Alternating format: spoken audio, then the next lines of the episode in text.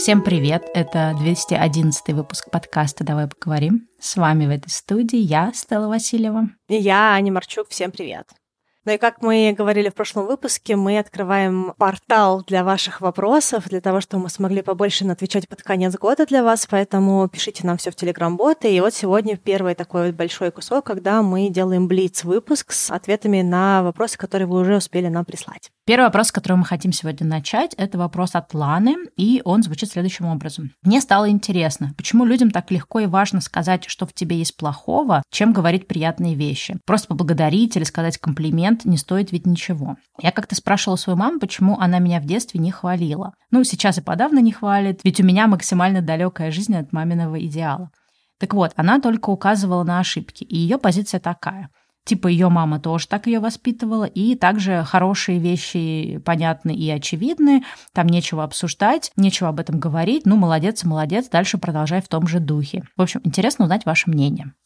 Ну что, Аня, как ты думаешь? То, что говорит мама Лана, это достаточно частый ответ на то, почему не нужно хвалить. И мне кажется, это какая-то такая очень традиционная история. Чем более традиционные семьи, тем больше таких вот ответов, чем более такие иногда возрастные тоже люди, да, которых воспитывали в каком-то таком достаточно жестком советском менталитете. Да, они тоже так считают. Ну, такая, мне кажется, поколенческая усталость. То есть вот мне кажется, что такой ответ, он абсолютно нормальный в тот период, когда люди росли и когда не было так в доступе много разных информаций на тему там, психология, общения, позитивной психологии, работа над собой. То есть мне кажется, что такой вот стиль коммуникации вроде у тебя здесь уже получается, ну и продолжай это делать, а вот где не получается, там нужно фокус. Это вот как вот в школе, да, допустим, когда учится ребенок, у него есть по этим предметам четверки, пятерки, а вот это все время там, что не контрольное, то двойка, тройка, да, и родители такие, ага, ну вот эти вот предметы он сам, а вот здесь нам нужно фокус. Как будто бы в этом есть определенная конструктивная такая модель, модель, что мы видим, где мы не молодцы, и там мы подключаемся, начинаем работать. То есть само по себе с этой моделью ничего такого неправильного нет.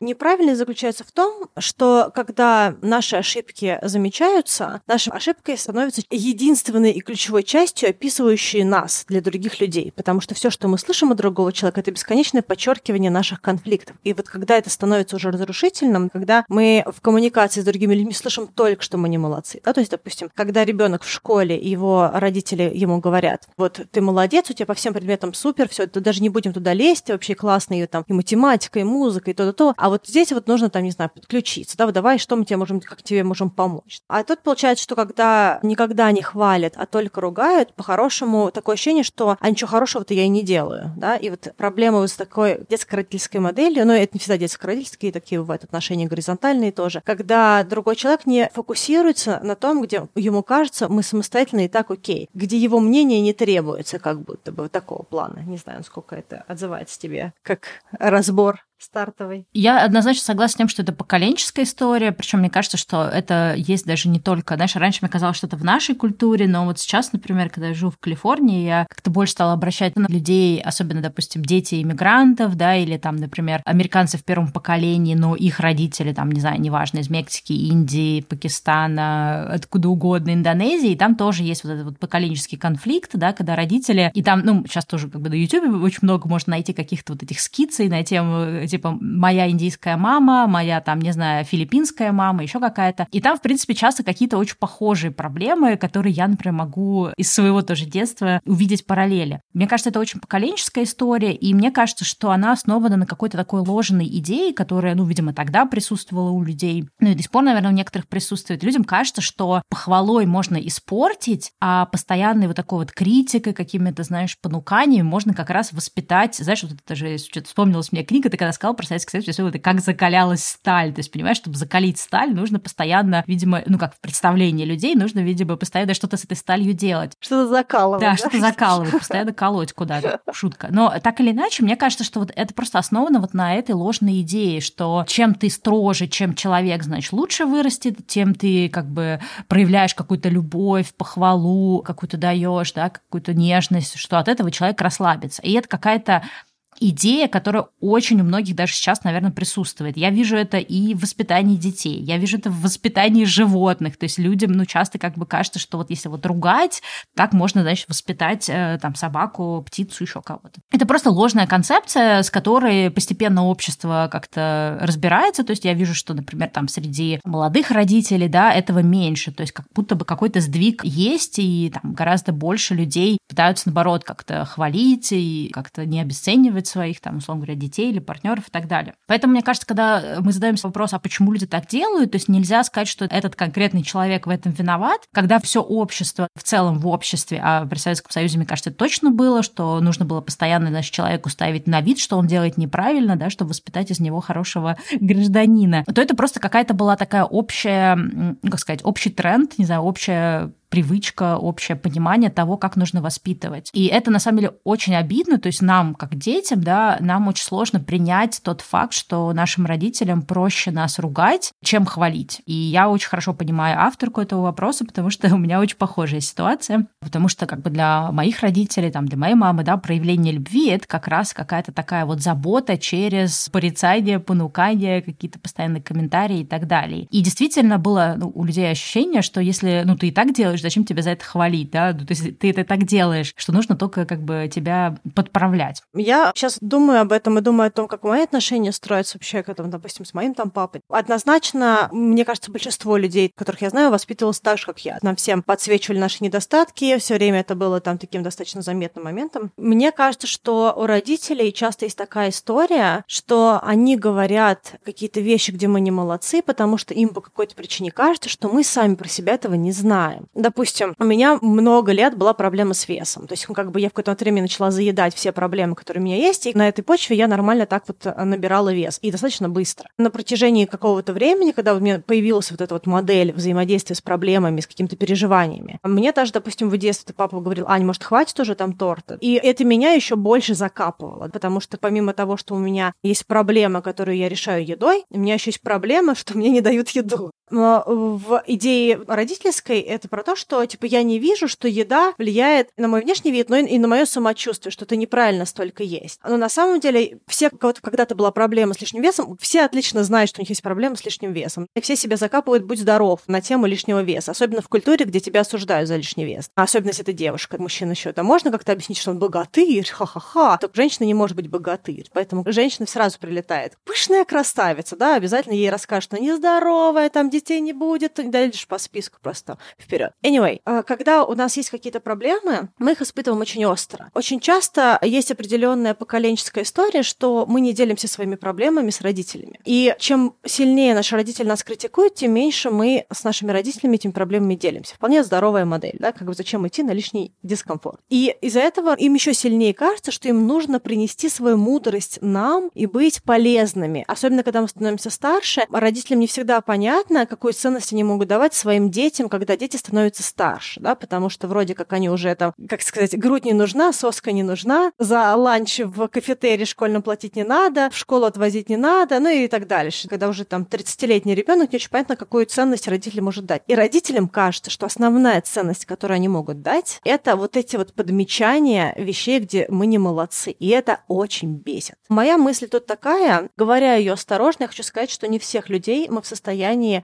точнее как, мы вообще не в состоянии поменять других людей, но мы в состоянии поменять нашу коммуникацию с ними. С кем-то мы в состоянии поменять коммуникацию, с кем-то мы не в состоянии поменять коммуникацию, что бы мы ни делали. И единственный способ — это минимизировать общение. Но вот что, допустим, работает на моих отношениях детско-родительских уже сейчас с моими родителями, особенно учитывая то, что я достаточно далеко нахожусь, это то, что я очень прозрачно рассказываю о своих переживаниях. То есть я конкретно, вот, допустим, мне сейчас тяжело, я вот могу там, не знаю, с папой быть на звонке, и мы час рассказывать о каких-то своих переживаниях в плане того, что мне сложно, что мне сложно на работе, мои мысли по поводу следующих моих маневров, по поводу... То есть вот все, что у меня есть, я ему просто все это вкидываю. Я это раньше не делала, потому что, во-первых, мне все время прилетало, ну, какие-то комментарии, которые мне скорее как бы обрубали желание делиться. Либо я этого не делала, потому что я не хотела волновать папу, да, и, допустим, у меня все время была коммуникация, папульчик, все хорошо, не переживай. Такая вот как бы избегающая скорее. Она мне казалась заботливой, но только позже я поняла, что на самом деле это коммуникация, которая скорее выстраивает далекие отношения с родителями. И вот то, что, допустим, сейчас делаю я. Не знаю, сколько это будет полезно нашей слушательнице Лане или кому-то еще, кто нас слушает. Я начала немножечко менять стиль коммуникации за счет того, что я, допустим, папе рассказываю свои чувства по тем проблемам, которые у меня есть. Я ему просто все рассказываю, что у меня там происходит, что мне тяжело в коммуникации, что мне тяжело на работе, какие у меня вообще есть проблемы, как бы как я думаю из этого выходить, какие у меня есть мысли. Мне кажется, что никогда мы не были так близки именно в масштабе каких-то взрослых уже таких вот, когда коммуникация с родителями по модели взрослый-взрослый. Когда я делюсь, мне кажется, что сейчас, то есть я вижу, что папа все за меня переживает, я понимаю, что его стиль переживания ушел из режима «тебе нужно делать это, тебе нужно сделать это», а не переживаешь ли ты, что у тебя до сих пор нет вот этого. В модели, что он такой говорит, тебе нужно отдохнуть, очень много работаешь, более щадяще относись сейчас. Посмотри, может быть, не стоит, может быть, не все сразу. Когда у моего папы появилось больше вводных о том, что я чувствую, что я думаю, его риторика тоже поменялась, да, потому что как бы его ценность в том, чтобы мне донести, перестала быть ценностью, что он доносит мне в путь развивающие комментарии, а в режим, что он мне дает какое-то, наоборот, успокоение моих мыслей. Да? Я не знаю, насколько это для всех отзовется, со всеми родителями можно построить такую коммуникацию, потому что все равно выстраивание коммуникации детско-родительской, оно очень сложно, особенно когда мы сами уже взрослые, когда мы сами с усами. Мне кажется, что, возможно, если вот думать про эту ситуацию, она поколенческая, мы ничего не сможем сделать. Их как-то воспитывали, их действительно так воспитывали. Они как бы какие-то вещи, которые мы читаем, родители наши не читают. Какие-то книжки, которые мы там по саморазвитию, по каким-то там, будь более уязвимым, как там развивать себе уязвимость. Давайте быть честными, мы находимся в разном инфополе. Все, что мы можем сделать, мы можем создать максимально щадящую и любящую коммуникацию, насколько это нам доступно. Это не всегда не со всеми будет доступно. Не все там 60-70-летние родители готовы идти в контакт поиска своей уязвимости. У них много других вещей, и у многих из них была достаточно сложная жизнь. А те люди, которые видели войну или там рождались, есть дяди, тети, которые были младенцами во время Второй мировой, которые видели все, что было потом в стране, вообще очень много всего видели. Их накал внутренний, да, они как раз закаленные как надо. Поэтому скорее проблема не в том, как закалить сталь, да, а как ее сделать менее накаленной. Да? И тут все, что может работать, это наша какая-то уязвимость, наши какие-то переживания, наши чувства. Если мы готовы на них идти, мы готовы быть к тому, что не всегда все гладко будет проходить. Надеюсь, мои какие-то мысли здесь помогут в какой-то коммуникации, отвечая на вопрос вот этот. Да, кстати, очень крутая мысль. Я тоже про это, пока ты говорил, задумалась, что мы очень часто в коммуникации, да, например, с нашими родителями понимаем, что вот они нам не дают то, что мы бы хотели, и мы не строим с ними разговор так, как мы бы хотели, чтобы... То есть мы думаем, ну, это бесполезно говорить про то, все пятое, десятое, да, потому что э, ответ будет такой-то. И это, на самом деле, очень важная мысль о том, что нужно общаться не так, как ты думаешь, человек отреагирует, а как ты бы хотел, чтобы вы общались. То есть если тебе важно от человека получать поддержку, то и говорить нужно, не ожидая, да, в начале какой-то поддержки, но и говорить нужно так, как если бы разговор вел бы к этой поддержке потом. Потому что получается, что когда нас критикуют постоянно, хочется просто закрыться, ни о чем не рассказывать. Мне это очень хорошо, на самом деле, знакомо, потому что реально ты такой, господи, я все это уже слышал, лучше вообще ни про что не рассказывать. Но получается, что переделать мы человека не можем, и все, что мы можем, это какими-то способами доносить до человека, что вот я хотел бы такую коммуникацию. Мне очень нравится твоя история про то, как у вас поменялись отношения с папой. Мне кажется, это очень классная история. Я бы даже хотела бы, наверное, оставить на этом, чтобы все призадумались и тоже, может быть, что-то такое попробовали бы. Следующий вопрос. Здравствуйте, Анна и Стелла. В девятом выпуске вы упоминали культуру отмены и новую этику. Как вы к этим понятиям относитесь? Поддерживаете ли вы их, считаете ли вредными или просто не замечаете? Ой, культура отмены для меня это такая немножко сложная территория. Мы с Аней много спорили о том, надо ли сделать про это выпуск. Мы как бы вроде хотели сделать выпуск, но очень сложно про эту тему говорить так, чтобы не донести неправильные идеи. Поэтому сегодня, наверное, мы рискнем так это коротко забросить мысли, но сразу хочу сказать, что очень прошу, да, не понять какие-то вещи неправильно и не как-то не судить поверхностно, потому что мы будем говорить. В общем и целом скажу от себя, что я отношусь немножко как-то, я бы сказала, э, не знаю, подозрительно культуре отмены, хотя я вижу очень много плюсов ее, и особенно здесь в Америке, я вижу, как культура отмены действительно работает на то, чтобы люди задумывались о том, что они делают, что они говорят, ну, особенно публичные, да, люди, и то, что люди понимают, что их какие-то действия могут иметь последствия. То есть я скорее, как бы, с одной стороны, я за культуру отмены, то есть если вот просто, грубо говоря, за или против, да, я вроде бы за, но глобально я считаю, что часто жертвами, ну, по крайней мере, вот в интернет-среде я просто видела очень много примеров, когда жертвами культуры отмены становились люди, да, то есть вот в режиме такого, то, что называется cyberbullying, да, то есть когда человека начинают преследовать в интернете, и степень преследования не сопоставима тому, что человек сделал. И также есть ситуации, когда скорее просто сработал режим такой интернет-толпы, и человек, который сказал какую-то, ну, просто глупость, оплошность, на самом деле не имея за этой мыслью какой-то, в общем, супер-мега жести, но интернет-толпа сорвалась, и этого человека раскатали. То есть у меня вопрос к культуре отмены не из-за, ну, как бы скорее не из-за того, что есть, э, что глобально делает культура отмены, скорее у меня есть к ней вопрос из-за того, что часто могут, то, что называется, под автобус попасть не те люди. И вот в этом смысле мне не очень нравится это, потому что культура отмены предполагает какой-то такой очень, мне кажется, поверхностный часто подход, без э, возможности вообще разобраться и так далее. Но в общем и целом есть и плюсы у культуры отмены, потому что она заставляет э, публичных людей задумываться о своей репутации, следить за своей репутацией, быть более вдумчивыми.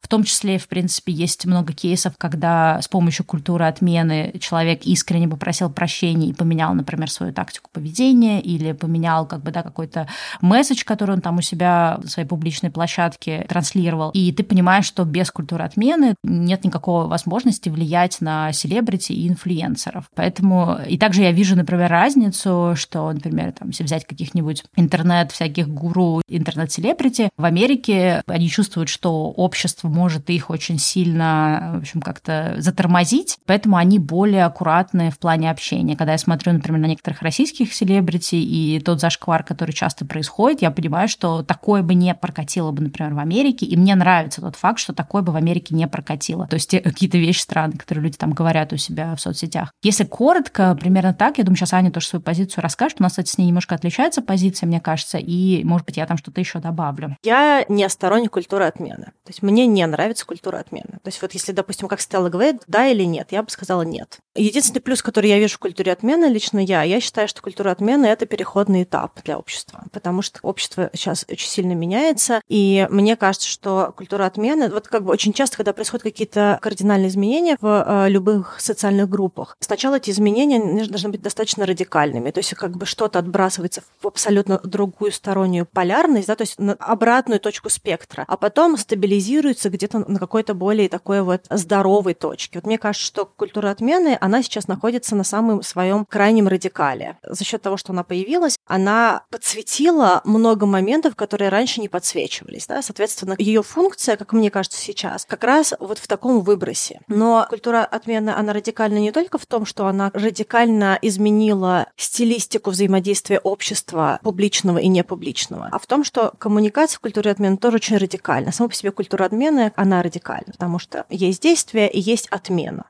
Почему я сказала нет? Потому что мне кажется, что обычно отмена, она достаточно поверхностная. А решение поверхностное, оно частично привязано к тому, что судьями становятся люди далекие от самой ситуации. Очень часто в культуре отмены. Соответственно, когда ты не являешься прямым участником событий, у тебя либо нет доступа к первичной информации, либо, что часто бывает, люди не вовлекаются, они не ищут первичную информацию. Им достаточно субстрата, который они получают из привычного им медийного поля. Да, это могут быть блогеры, это могут быть какие-то новостные издания, которые они там читают, следят. Но так или иначе, это субпродукт, да, то есть это не факты, не первичная информация, не доступ к большой информации. Там нет никакого факт-чекинга, когда с разными людьми, которые участниками события, вы проводите диалоги, вы разбираетесь. То есть это не суд, это не какая-то функция, служба, которая в состоянии разобрать ситуацию. Это как бы люди далекие от ситуации, которые возмущены какой-то ситуацией, полученной из вторичных, третичных источников, и которые как-то себя чувствуют по этому поводу. Их чувства абсолютно оправданные, потому что как бы это то, что они чувствуют. Но сама по себе ситуация, она сложна тем, что она очень поверхностная. То есть доступ к информации поверхностный. Из-за этого решения, которые принимаются, они тоже поверхностные. И решения приблизительно такие же, да, нет. Мы канцелим или не канцелим, мы отменяем или мы не отменяем. Мне кажется, что модель культуры отмены черно-белая. Я вообще очень не люблю категоричных моделей. Вообще глобально по жизни мне кажется, что общество не черно черно-белое. И из-за этого очень сложно, когда у тебя есть черно-белая модель осуждения. Поэтому мне очень не нравится культура отмены. Мне также кажется, что люди не разбираются, и это открывает целый портал для манипуляции информацией. И очень часто вторичные и третичные источники раскручивают информацию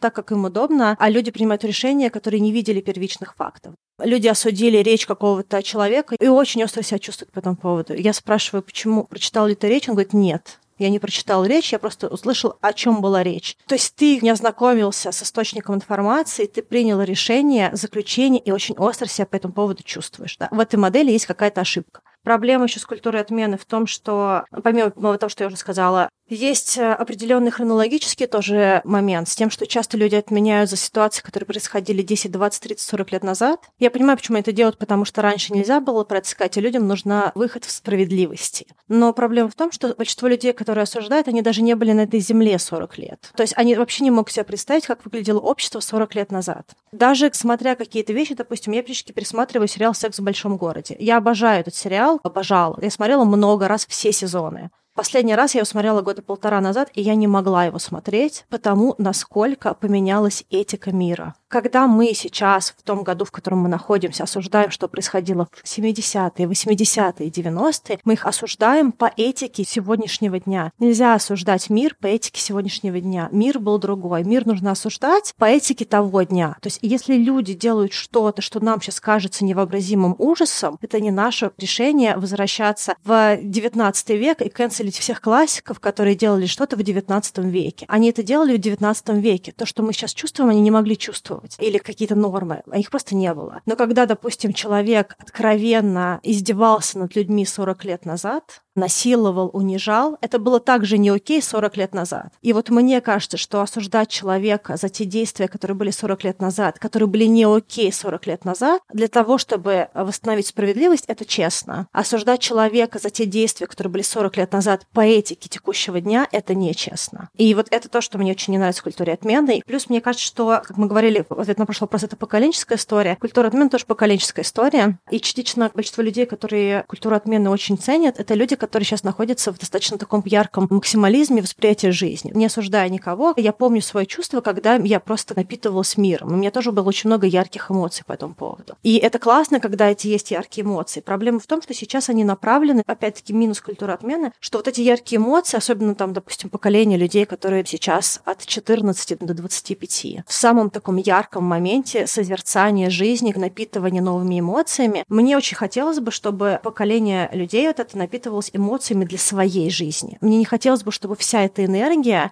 шла на то, чтобы канцелить, осуждать, описывать что-то, что делают другие люди. Сейчас очень много фокуса на то, что делают другие люди, и мне кажется, что культура отмены забирает у людей такой сильный фокус на себя. И почему, мне кажется, очень много людей потеряны в своих реализациях, особенно вот этого, допустим, возрастного диапазона, что очень много фокуса идет на то, чтобы обсудить других людей, осудить других людей, выразить свою позицию публично. И когда столько энергии уходит туда, время энергия, которая на себя, ее, она просто уходит во второй, третий, четвертый приоритет. Мне кажется, что постепенно это будет меняться, будет больше фокуса на свои достижения, на свою жизнь, на что я могу сделать, насколько я могу быть этичным, насколько я могу соответствовать своей этике, насколько я живу по своим принципам. То есть не кто-то там живет по моим принципам, и я хочу, чтобы он соответствовал моим принципам, а я живу по своим принципам, я живу ту жизнь, которую я хочу жить по своим принципам, я отвечаю за свои слова, я отвечаю за свои действия. Мне кажется, очень классно, что вообще культура отмены подняла вопрос, а я отвечаю ли за свои слова или я отвечаю ли за свои действия. В первую очередь сейчас она направлена на селебрити, да, на людей медийных, но на выходе этот вопрос каждый человек должен задать себе. Я за свои действия вообще отвечаю. Я то, что я сейчас говорю, я вообще могу говорить, или только вот они не могут говорить, говорить, а я могу, потому что я сам человек маленький, что тут с меня взять? Мне кажется, что на каком-то этапе это должно стабилизироваться в какую-то другую, более интересную точку, где люди понимают, что они в первую очередь отвечают за свою жизнь, и за свои слова, и за свои действия. И если они хотят соответствовать каким-то культурным нормам, не только юридическим нормам, да, но и еще этическим каким-то нормам общества, то они должны думать про себя. Задача не в том, чтобы всех заткнуть, чтобы все чувства, мысли, эмоции ушли в андеграунд, в кулуарные тусовки, потому что это не поможет обществу, а в то, чтобы поднять этические вопросы, которые, может быть, долго не обсуждались, и немножечко пересобрать то, что мы делаем. Вот не знаю, сколько я ответила на вопрос. Тема острая. Я старалась максимально ее не уводить в эмоциональное поле, но мне кажется, что окей, как переходный этап. Но глобально я предпочла бы, чтобы люди искали бы другие способы для решения этических конфликтов. Да, я на самом деле согласна с некоторыми мыслями, которые ты говоришь, особенно про то, что, ну вот про оценку того, что человек сказал 10 лет назад, это тонкая материя, потому что за какие-то, вот как ты сама говоришь, да, вещи можно человека ругать, если даже тогда это был зашкваром, но есть огромное количество тем, за которые мы ругаем человека, за которые тогда бы его никто не ругал, и это супер странно. Особенно это странно, когда, например, человек уже поменял свою точку зрения, да, или он уже как-то иначе смотрит на это, а его все еще полоскает. И вот это мне тоже, я с тобой согласна, мне это не очень нравится, потому что это, ну, как бы проблема в чем? Проблема в том, что это уводит разговор вообще от важных вещей. То есть можно до бесконечности вспоминать кому-то, кто что там сделал 10 лет назад, но в чем смысл? В каких-то ситуациях нужно вспоминать, потому что действительно это была какая-то очень важная история, но в большинстве случаев нет. И также очень важно, человек в моменте, когда он оценивает другого человека, ему кажется, что вот мы в выпуске про когнитивные искажения мы говорили о том, что есть такое когнитивное искажение, что человек всегда для своих действий находит оправдание, а действия других людей воспринимает как такие специальные. То есть, например, если взять человека и опросить его про какие-то ситуации, там, например, 10 ситуаций, где опоздал он, и 10 ситуаций, где опоздали его друзья. Так вот, про себя человек всегда найдет какие-то, э, не знаю, хорошие объяснения, когда это прям вот такая была ситуация, что нельзя было не опоздать. Но если он будет оценивать ситуацию, где опоздали 10 его друзей, он будет говорить о том, что, ой, ну этот друг все время опаздывает, но этот вообще просто несерьезно относится, этот не умеет там время рассчитывать и так далее. То есть это, как сказать, научно доказано, что мы всегда для себя находим оправдание, а для других людей находим какие-то плохие умыслы в их действиях. Соответственно, это говорит о том, что мы не можем оценивать действия другого человека объективно. То есть нам все время кажется, что если человек это сказал, он стопудово имел в виду что-то ужасно плохое. Иногда имел, а чаще всего не имел в виду ничего плохого. Другой момент тоже мы вот как-то с одной подругой обсуждали, что как-то у нас так совпало, то есть я, когда делала подкаст «Время перемен», я перечитывала свои посты в Фейсбуке, начиная с какого-то там а 2008 года. И я читала некоторые посты, и я вообще не понимала, что я там хотела сказать, а некоторые посты были максимально странные. Я такая, господи, что за ерунду я писала? И это всего лишь э, как бы 2008 год, то есть это даже там не 40 лет назад. Потом мы обсуждали с одной подругой, и она говорит, ты знаешь, говорит, я перечитывала свои там дневниковые записи старые, и я, говорит, поняла, что у меня там были очень странные мысли э, про очень многие вещи, про которые у меня сейчас другие мысли. Люди растут, меняются вместе с тем, как меняется общество, какие-то тренды. Но опять же, мы почему-то считаем, что даже не то, что мы считаем, то есть если бы нам кто-то показал наш какой-то старый странный пост, мы бы такие, ой, ну ладно, мы что-то такое написали, мы уже так не думаем, что вообще про это говорить. Но про другого человека нам кажется, это очень важно, что человек какую-то ерунду писал. И важно просто об этом помнить. Вторая вещь э, про культуру отмены кстати, у Шульман есть э, прикольная лекция, там про плохое качество звука. Я не помню точно, как она называется, но там что-то такое на канале Шульман можно найти, что-то такое «Железная няня». И там она рассказывает о таком интересном тоже, не знаю, как, наверное, социологическом, да, таком общественном м, тренде, что общество идет э, вот в сторону вот этой вот мир железной няни, где вроде бы проявляя заботу об обществе, участниках общества, включается режим такой э, строгой, железной, заботливой нянечки. И вот как раз культура отмены это, ну, я не буду сейчас уходить, если вам будет интересно, найдите, послушайте. Там она как раз объясняет, что это как раз вот об этом. То есть мы вроде как культура отмены ставит своей целью, да, как бы сделать общество более дружелюбным, но какая-то вот эта вот железная, жесткая рука, к сожалению, приносит очень много минусов. Другой момент, про который э, у меня есть вопросы к э, культуре отмены, то есть современному обществу кажется, что культура отмены — это что-то новенькое, что придумали сейчас, да, современные там, не знаю, миллениалы, хипстеры и более молодое поколение. Но правда заключается в том, что в Советском Союзе тоже существовала культура отмены, и она существовала, начиная от прихода, там, не знаю, большевиков к власти, да, там, во время революции, когда просто сказали, ой, если ты или твои родители имели какое-то отношение к аристократии, то теперь ты навсегда отменен в этом обществе, ты не можешь найти работу, ты не можешь, там, не знаю, найти жилье и не можешь какими-то другими благами общества обладать. Ну, так, на минуточку, это тоже была культура отмены. И, в принципе, в культуре отмены очень много элементов, ну, особенно когда культура отмены применяется не конкретно конкретному, особенно человеку, а, например, группам лиц. То есть, получается, здесь какой-то немножко отдает какой-то такой дискриминации. Диктатура. Да, и проблема вторая, что, например, опять же, в Советском Союзе были вот эти все какие-то комсомольские собрания, где, значит, человека ставили перед всеми, да, и рассказывали ему, в чем он не прав и в чем он как бы неправильно себя ведет. И тогда тоже людям казалось, что они делают абсолютно классную вещь, потому что это нужно для развития прекрасного коммунистического народа или чего-то там еще. Но когда мы оглядываемся назад, мы понимаем, что что это было абсолютно ужасно, отвратительно, и вообще никакой пользы это никому не приносило. И у меня вот есть такое вот ощущение, что мы можем видеть сейчас плюсы в культуре отмены, но когда мы оглянемся, как Аня сказала, да, переходный период, когда мы оглянемся через, не знаю, 20 лет, мы такие подумаем, такие, блин, что-то мы, короче, перебрали с этой культуры отмены. И вот в этом смысле она меня тоже пугает очень сильно, что, конечно, есть плюсы, но очень много есть и минусов. Поэтому есть ощущение, что это какой-то такой очень, знаете, грубый инструмент, такой немножко, когда мы пытаемся маленькую веточку обтесать огромным тесаком.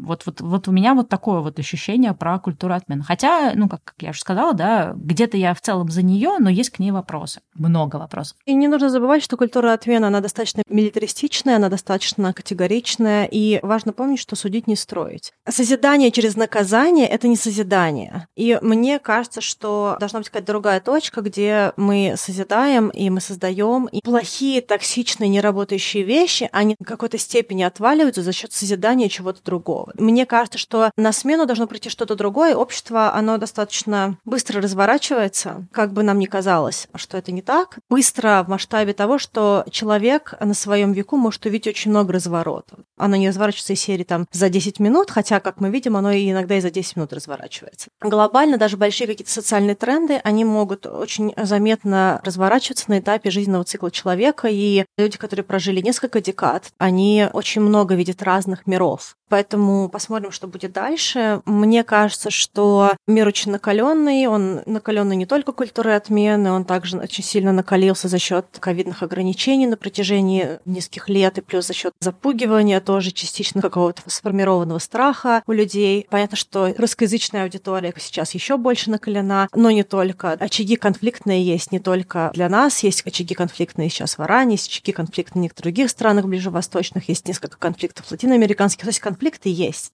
мир очень сейчас чувствителен, сейчас есть очень высокая гиперчувствительность общества генерально, глобально. Мне кажется, что все очень агрессивно настроены. Смен за агрессией идет другой период, да, и если, в принципе, почитать про Вторую мировую войну и что происходило после Второй мировой войны, интересно, ну, как бы помимо того, что, естественно, как бы часть регионов, они были в разрухе, нужно было заново все выстраивать, но так или иначе, очень много литературы классической, авторов, которые писали после Второй мировой войны, там очень много света, там очень много благости, там очень много любви, там очень много веры в лучшее. Сложные периоды жизненные, сложные агрессивные периоды жизненные вообще для общества, они меняются периодами рассвета тепла, рассвета какого-то созидания, рассвета поисков смысла, поисков радости. Короче, мне кажется, что здорово понаблюдать вообще за хронологиями. История интересна тем, что можно видеть будущее через прошлое. Можно посмотреть, как циклы социальные меняются. Общество не родилось вчера. Да, меняется этика, да, меняются подходы, да, меняется то, как мы одеваемся, но многие вещи в нашей психологии, они неизменны. И из-за этого очень много историй, истории, простите, они повторяются, и через литературу для нашего поколения нам доступна информация также медийная уже, да, то есть кинематограф, который был. Мы можем посмотреть, что снималось после каких-то периодов, как чувствовали себя креаторы, да, там, так скажем, как чувствовали себя режиссеры молодые. Мы можем почитать авторов, можем посмотреть, что испытывали люди в те периоды. И очень интересно, ну, кому интересно, да, вот это почитать, посмотреть на разные периоды жизни, посмотреть, как люди, даже, даже мода 50-х,